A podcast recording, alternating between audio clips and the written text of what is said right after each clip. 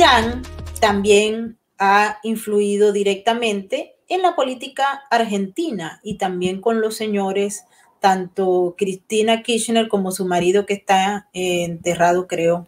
Así es que, em, Rodolfo, ¿qué piensas tú de esto? Eh, el tema lo voy a asociar con lo que decía María, porque el tema es realmente eh, oscuro. Los movimientos de fondos y los recursos que necesita Irán normalmente no pueden ser públicos ni publicados. Saab, todos sabemos que tiene un origen venezolano, pero también libanés, y tiene relaciones bastante directas con el régimen de Irán. En nuestro país un fiscal fue asesinado. Sí. Eh, eh, aquí nos dicen, Saab es colombiano. Es pues, cierto, es cierto. De origen es colombiano, es cierto. Pero el tema es, acá fue asesinado un fiscal. Cuando iba a hablar de esas relaciones, cuando iba a hablar de los fondos, porque Alex Saab tenía como principal recurso una, una empresa que genera, es un, un gran fondo de inversión que tiene sede en Buenos Aires, en Nueva York y en Tel Aviv, que es Adam Partners. Adam Partners tiene sede en los tres lugares y les permite a diferentes necesidades de gastos, como por ejemplo los jurídicos, generar operaciones adulteradas en el movimiento de los fondos que algún estudio jurídico, jurídico que no tenga la integridad de María eh, pueda recurrir a esto y además de esa manera obtener incluso propiedades, porque este fondo de inversión también se encarga de inversiones inmobiliarias.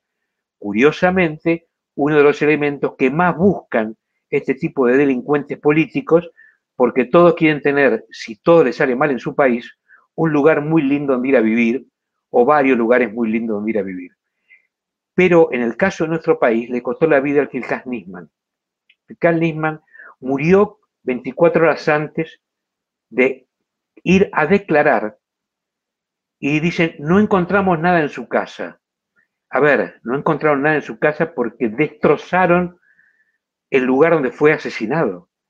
Entraron cualquier cantidad de funcionarios, los testigos no los dejaban ver, caminaron todo el lugar del crimen y además se suicidó de una manera realmente insólita, apoyándose un revólver atrás de la oreja en un movimiento absolutamente contrario a un suicida, agregando a esto que había reservado, porque había una nota especial dedicada a él en una de las principales revistas argentinas que salían el otro día, y había ido al kiosco a reservar esa revista para poder leerla por esa nota en tapa que le hacían a él.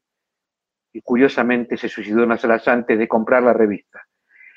O sea, la preocupación inmensa que hay con lo que pueda decir Alex Saab con la relación del movimiento de los fondos también en Irán, porque acá hay un tema.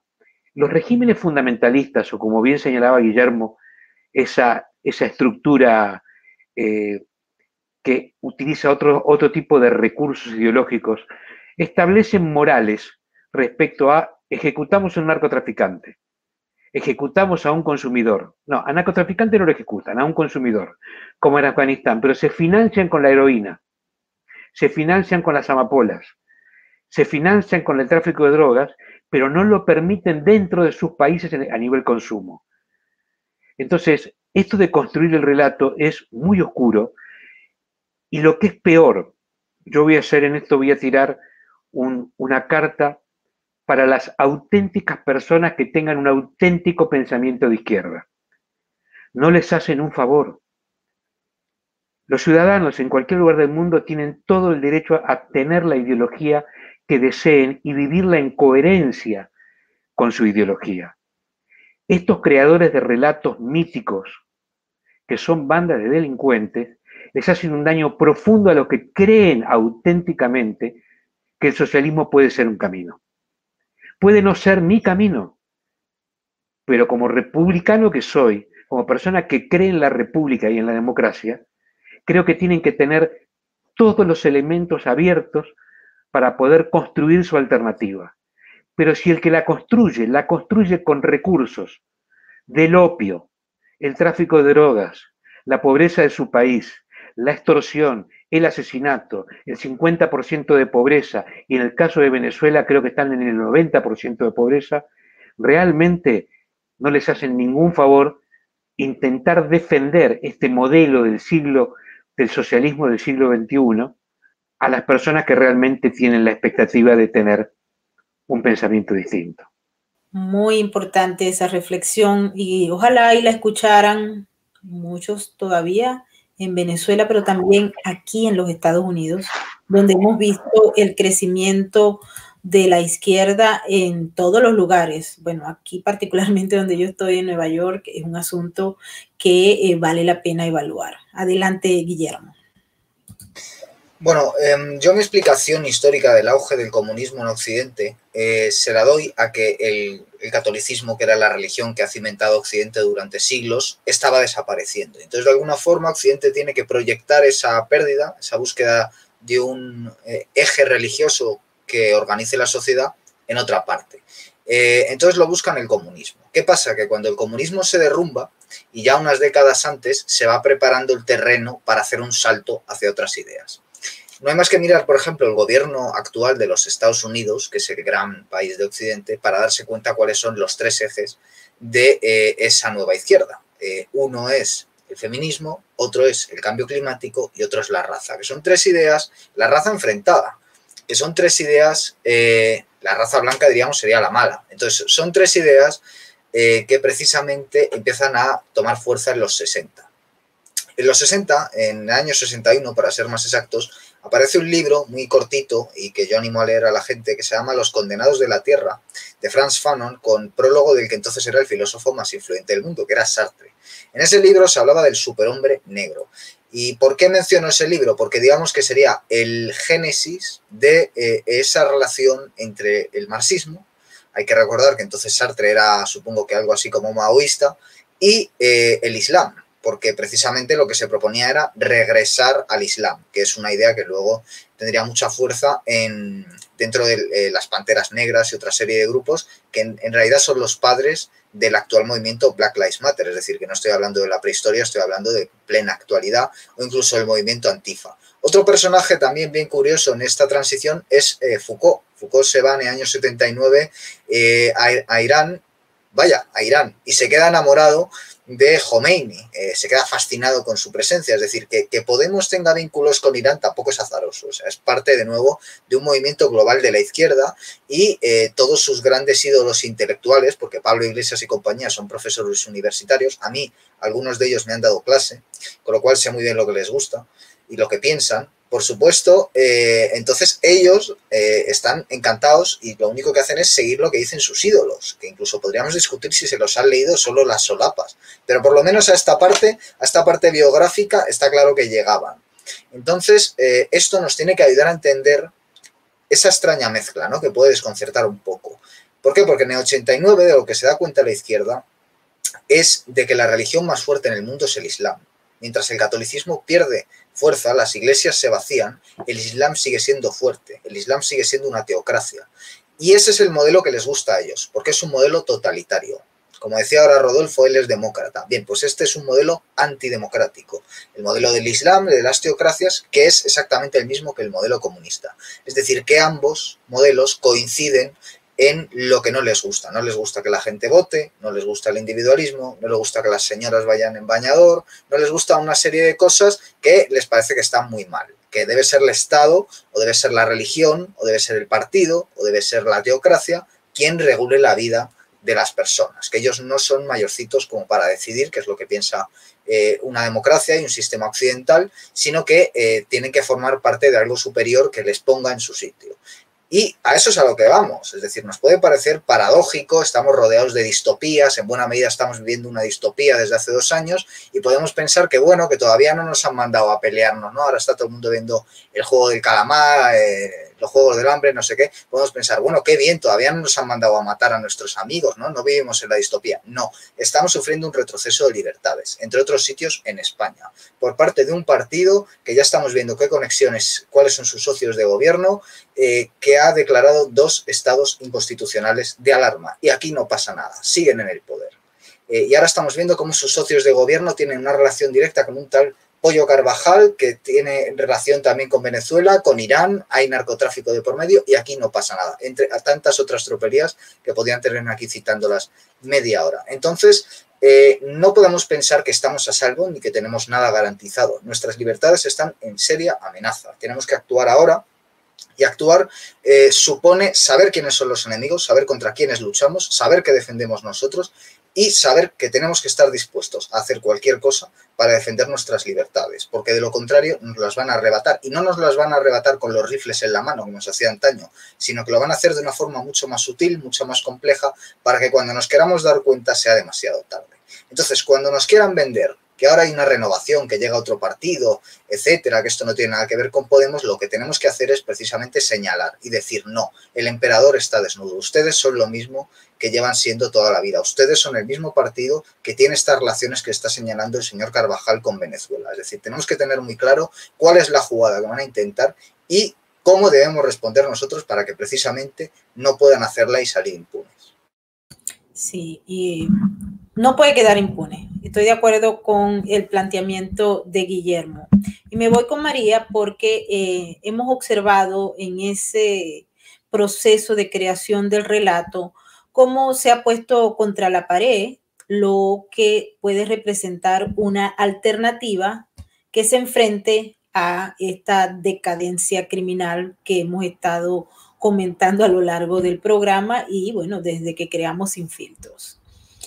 Eh, hoy en día em, he conversado con muchas personas, unas de un nivel intelectual bastante avanzado, otros mediano, pero que creen que en el caso, por ejemplo, de Vox, que se ha generado toda una narrativa de ultraderecha, ya casi lo llaman nazi, o sea, es una posición que ha permitido hilar esos extremos que por lo general se plantean para enganchar a un grupo de personas que inmediatamente hacen un reflejo a los modelos totalitarios del siglo XX y dicen, bueno, esto no debe tener una eh, entrada aquí. Y por tanto tenemos que cerrarle la puerta a Vox y a cualquier otra alternativa que ande por ahí por Europa en estos momentos eh, por aquí pues todavía no ha pasado esa, les comento. Pero en Europa se percibe entonces a Vox como un extremo absolutamente imposible de aceptar e inmediatamente retoman aquellas viejas ideologías que no terminaron de ser viejas porque están más actuales que nunca. Y, parece que Vox eh, lo ha asumido, pero tiene la garra, María, para desmontar esa narrativa ¿O tú crees que toda la gran corporación de creación de relatos de la izquierda y de este mundo criminal puede eh, simple y llanamente callar a Vox? Bueno, yo creo que lo que Vox está haciendo es muy inteligente. Vox lo que está haciendo es siempre ir al origen del problema, eh, no permitiendo distracciones, centrándose en los debates en políticas eh, prácticas. Es decir, Vox es ahora mismo el partido que más se asimila digamos, al modelo práctico de judicializar absolutamente todo lo que sea judiciable, como es en el caso de Estados Unidos. Es decir, fue un partido que se eh, personó como acusación particular, en el caso del, golpe, eh, del golpe de, los separatistas catalanes, aquellos, aquellos nefastos eh, momentos que vivió la democracia española. Eh, recordemos además con un partido que se hace llamar de derecha, pero que con mayoría absoluta fue incapaz de detener el avance de, esos grupos xenófobos, independentistas, totalitarios, que sí son eh, y nacionalistas, que sí son los separatistas en, en España, los separatistas catalanes. Vox cada vez que ve Cualquier tipo de, injusticia la lleva a los tribunales. Como ha dicho Guillermo, eh, los dos estados de alarma que decretó el gobierno social comunista en España, en el momento que los decretó Vox, personó los tribunales. Cualquier, o sea, cualquier indicio de inconstitucionalidad o discriminación o difamación de algunos de sus integrantes del partido político o de un ataque a una institución española, por ejemplo, la falta, lo que estamos viendo, los constantes ataques a la, al sistema judicial, a lo que es a la separación de poderes, al sistema judicial en España. Eh, Vox se planta directamente en los tribunales. Eso lo está haciendo fantásticamente.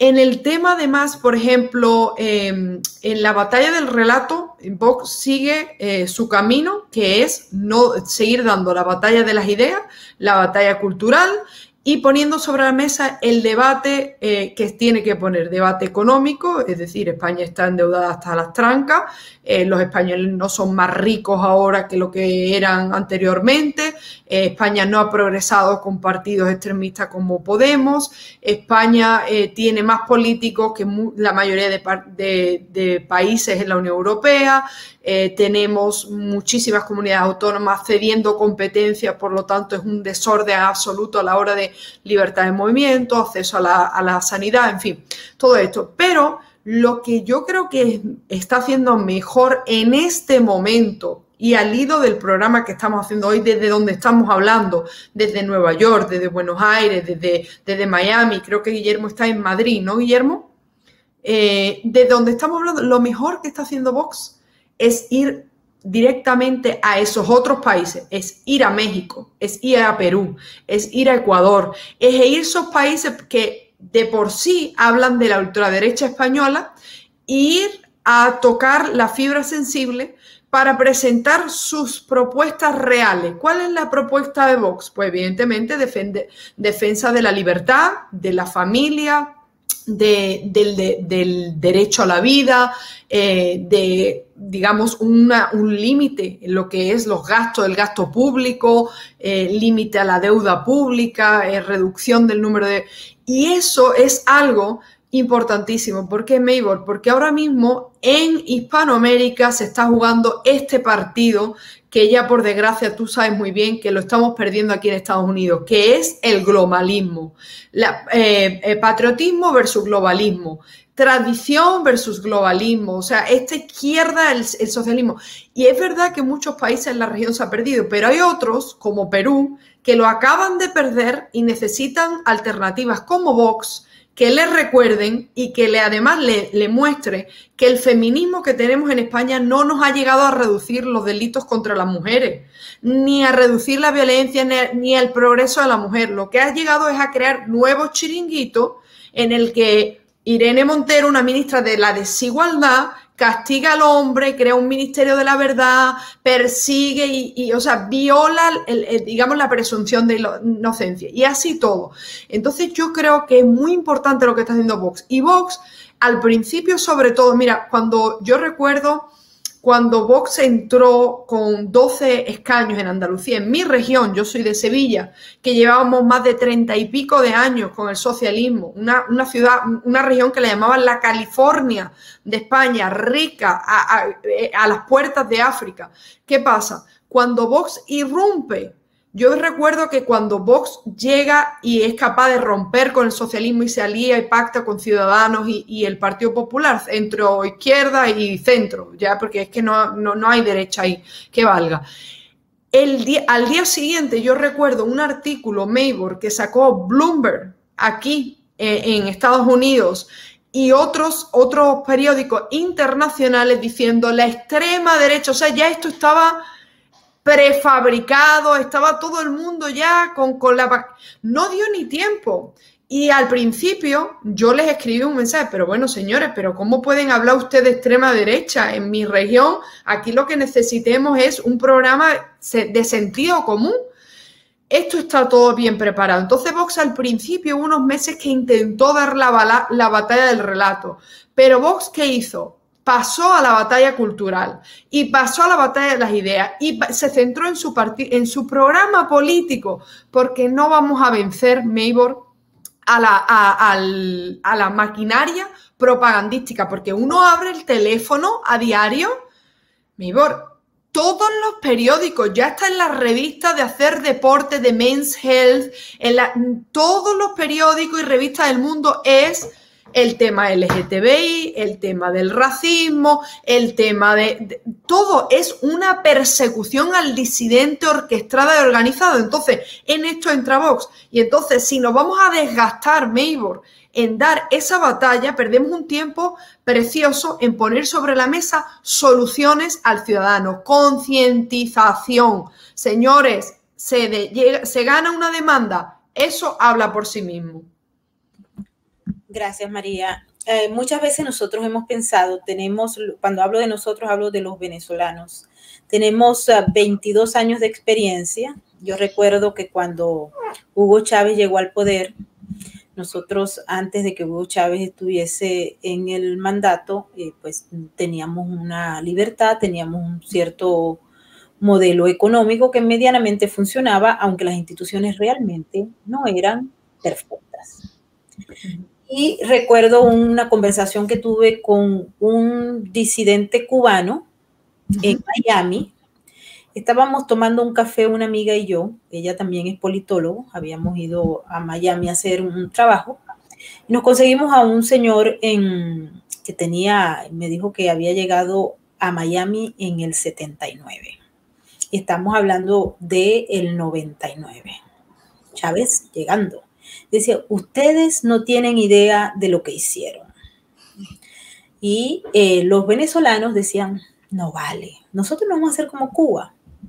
Y nos empezó a comentar, muy interesante la conversación que marcó, quedó en mi memoria para siempre porque él me dio unos datos que para entonces el venezolano común y corriente, yo acababa de llegar de Francia, yo me fui a estudiar a París y llegaba a Venezuela y me consigo Chávez y toda la, locura que ocurría en Venezuela en los 90.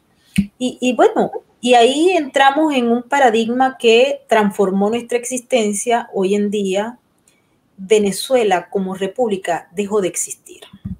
Somos un cuerpo de ciudadanos deambulando por el mundo. Se dice que hay 6 millones, yo creo que hay más. Porque a cualquier lugar del planeta que yo llego, me meto en Facebook y digo, hay venezolanos aquí, salen como 800. En los sitios más dispares, desde Alaska hasta Reykjavik. Entonces, uno tiene que entender que el país anda revuelto por ahí en cualquier lugar del planeta y lo que está en Venezuela, en el territorio como tal, es una decadencia absoluta.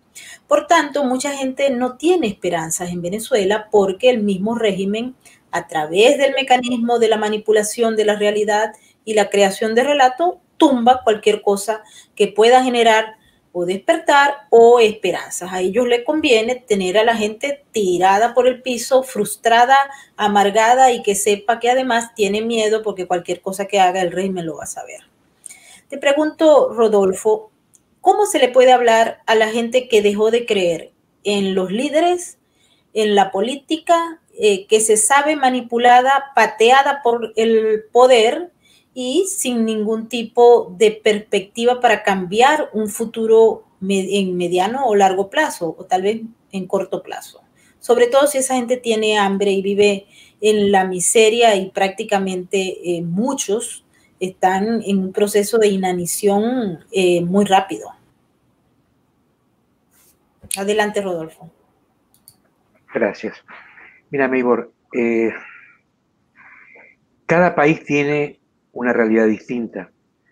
Seguramente la de Estados Unidos es una, la de Guillermo en, España es otra, y nosotros atravesamos una etapa muy particular.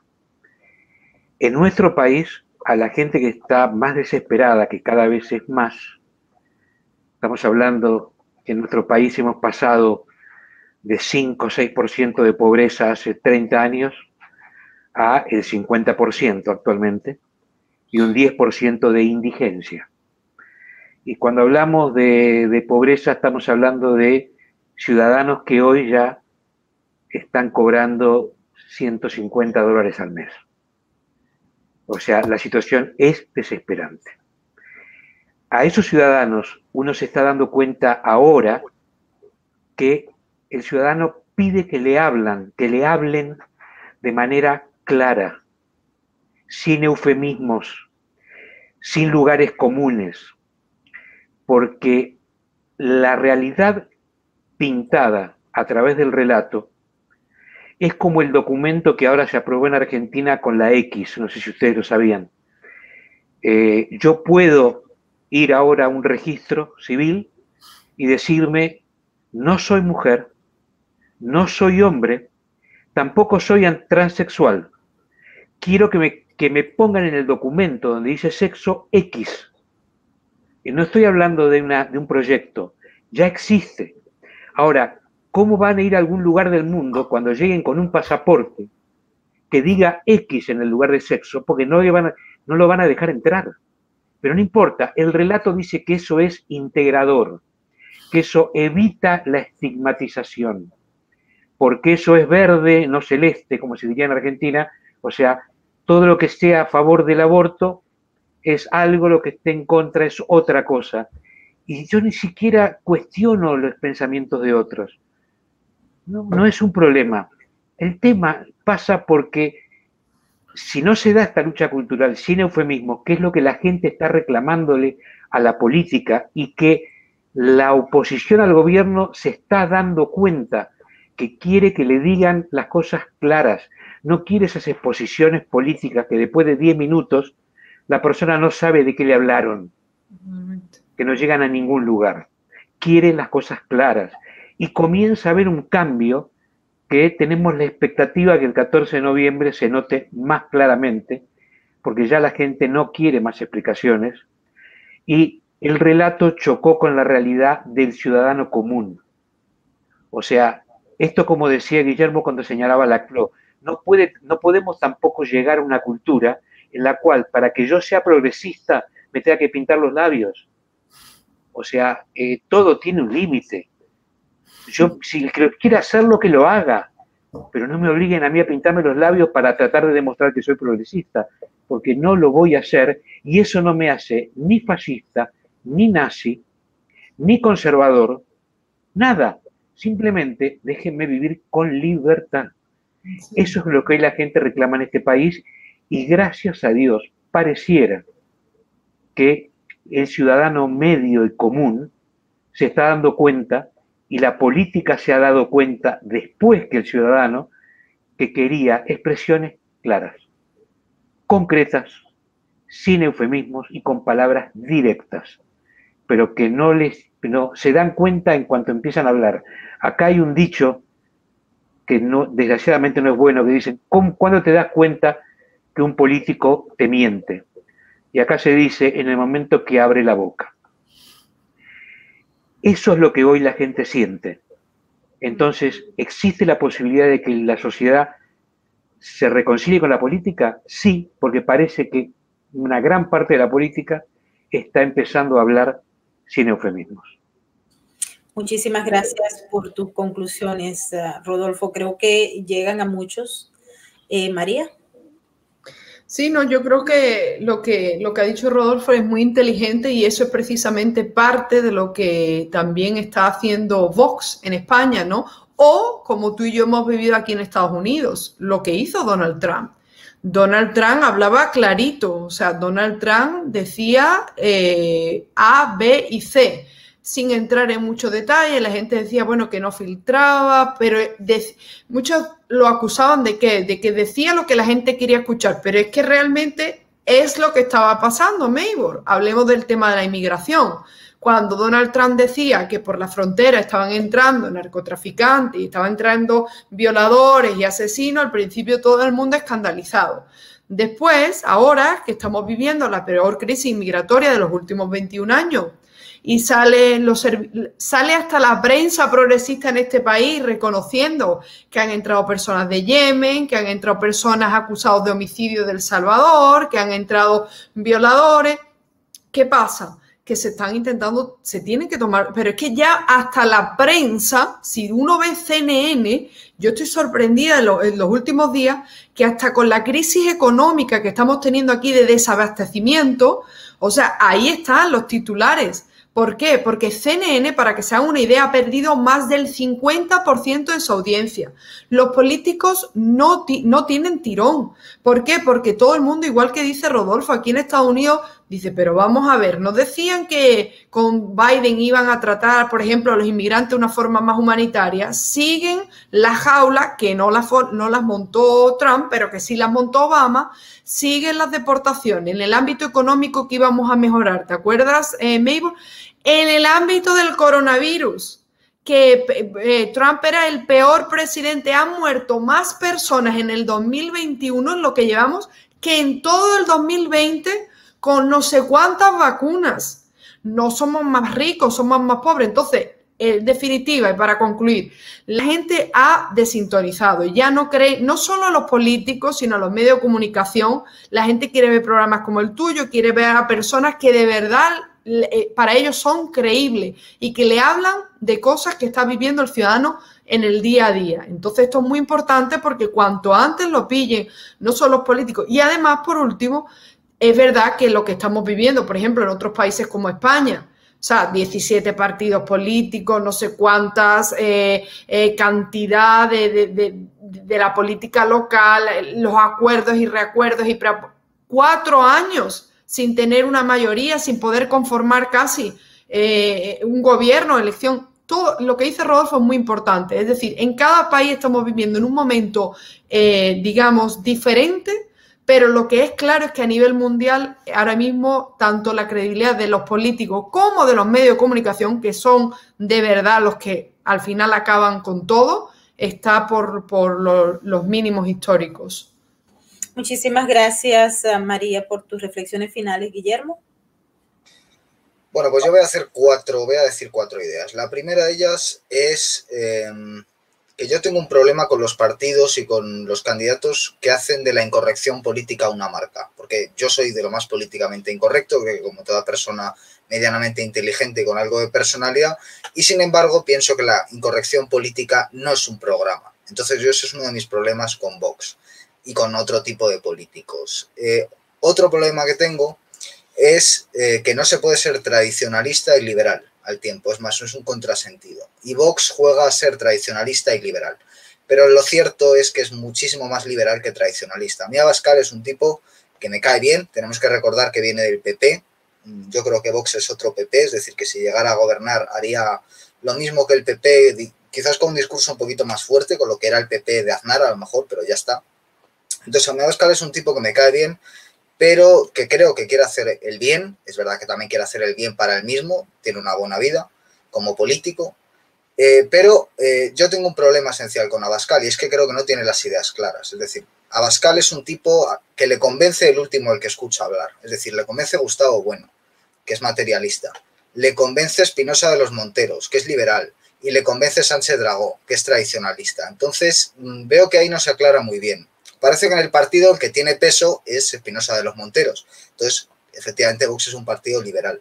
Y yo, evidentemente, prefiero, he votado a Vox y seguramente vuelva a votar a Vox, o sea, no quiero decir nada, pero aquí vengo en calidad de periodista y creo que el periodista debe ser siempre crítico. Entonces, eh, son algunas de los problemas serios que yo tengo con Vox, que me parece 100 veces mejor que el PSOE, que Podemos, que el PP, etcétera. Y yo cuando vaya a votar seguramente les vote, ya lo veré. Eh, y lo he hecho, pero tengo esos problemas serios. En cuanto a la batalla cultural, bueno, si alguien quiere, eso de la batalla cultural que se menciona tanto, yo veo que es una cosa que se alimenta de políticas de Twitter y de estupideces, en mi opinión. Eh, si alguien quiere ganar la batalla cultural, que escriba una gran novela o que haga una gran película. Es decir, cuando empecemos a ganar la lucha por el imaginario, cuando la gente empiece a consumir ficciones que no estén sometidas al nazismo de la corrección política y del progresismo, empezaremos a ganar la batalla cultural. Yo estoy hasta las narices de leer artículos sobre cómo ganar la batalla cultural, sobre qué cosas, y aquí nadie hace nada. Yo todavía no he leído una buena novela o he visto una buena película que trascienda la batalla cultural. Es decir, que sí, estamos todos muy conscientes de que eso hay que hacerlo, pero la batalla cultural no es entrar a las polémicas de Twitter, ni estar todo el día escribiendo columnas sobre las polémicas de Twitter, ni estar a, a ver cómo eh, acabo mm, con mis declaraciones escandalosas llegando a las portadas, que es a lo que se dedica Vox y todos los medios de comunicación que tiene puestos a su disposición. Por supuesto, es mucho más nauseabundo todo lo que hace la izquierda, o sea, esto desde luego no quiero que nadie piense que yo estoy aplaudiendo lo que hacen los de enfrente. No, para nada. A mí me parece mil veces mejor lo que hace Vox. Creo que Vox ha hecho cosas muy buenas, seguirá haciéndolas, pero eh, me gustaría ponerle un poco todos esos eh, pegas que le he puesto también, eh, porque creo que es la labor del periodista. Y ya por terminar, me ha gustado mucho lo que ha dicho Rodolfo. Em, y me ha gustado mucho lo que ha dicho Meibor, porque precisamente los que vivimos en democracia, si es que podemos considerar a España a día de hoy una democracia plena, pero por lo menos es una democracia, el problema es que muchas veces decimos, joder, qué harto estoy de la política, qué harto estoy de los políticos, qué harto estoy de las noticias. Eso es ser demócrata. Es decir, el, que vive en democracia no tiene que estar todo el día saltado por problemas, no, tiene que hacer su vida, tiene que estar a sus cosas. Yo encuentro mucho más interesante ver una película, ver una novela, tomar un café con un amigo, dar un paseo por un parque. Eso es lo que se hace en democracia, estar tranquilo porque el trabajo ya lo están haciendo los políticos. De hecho, lo que manifiesta que la democracia está en problemas es que tenemos que estar los ciudadanos todo el día detrás de los políticos, a ver qué están haciendo, a ver qué no están haciendo. Yo creo que esto no debe ser así. Eh, entonces, el, demócrata, por naturaleza, ha de estar enfrentado a los políticos, porque eh, precisamente los ha elegido él. Y evidentemente sabemos que los políticos están deseando eh, que le voten para hacer otra cosa y mentir. Entonces, evidentemente, el demócrata siempre va a estar insatisfecho. Yo no creo que haya que venderle a nadie que va a haber un día en que la democracia sea una cosa estupenda donde todos estemos encantados. No, está bien que estemos cabreados con los políticos, porque así nos encargamos de que hagan su trabajo.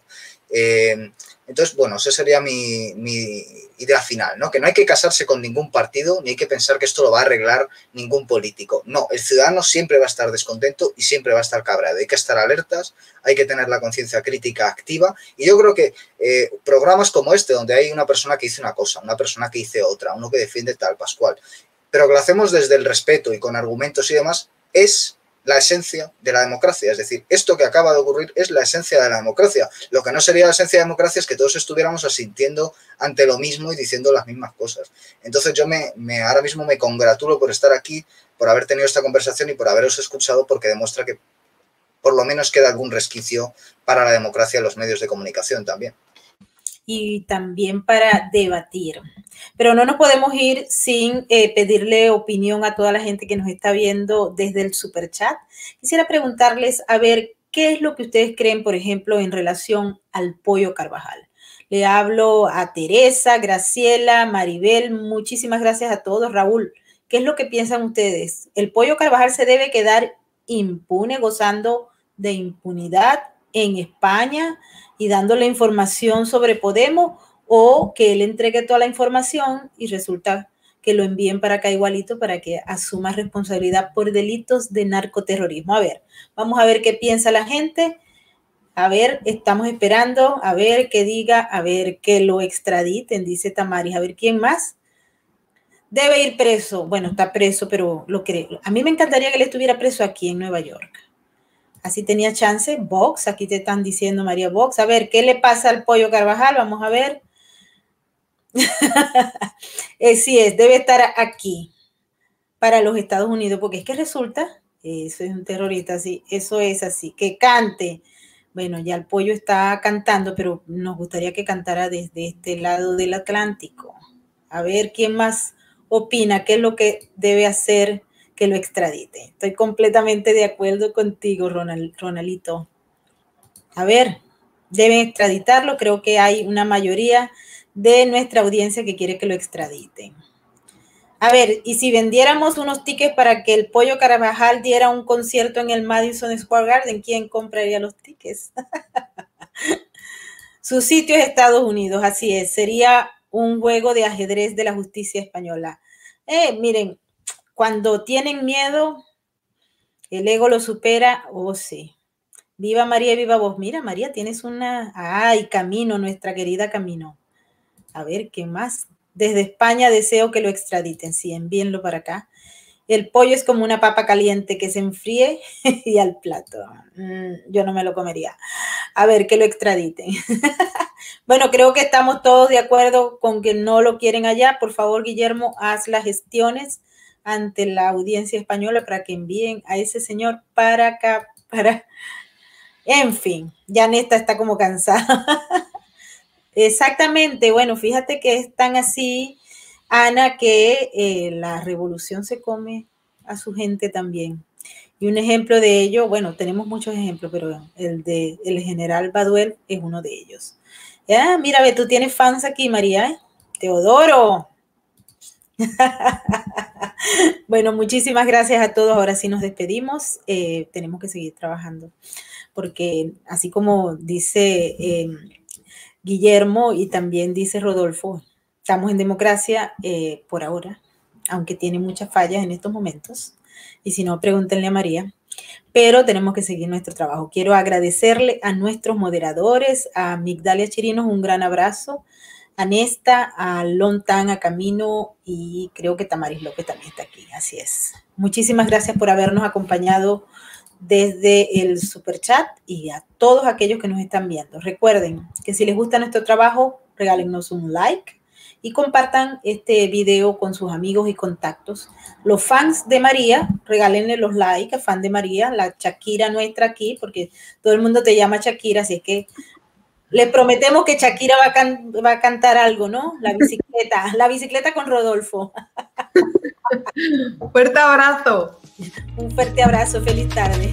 Bueno.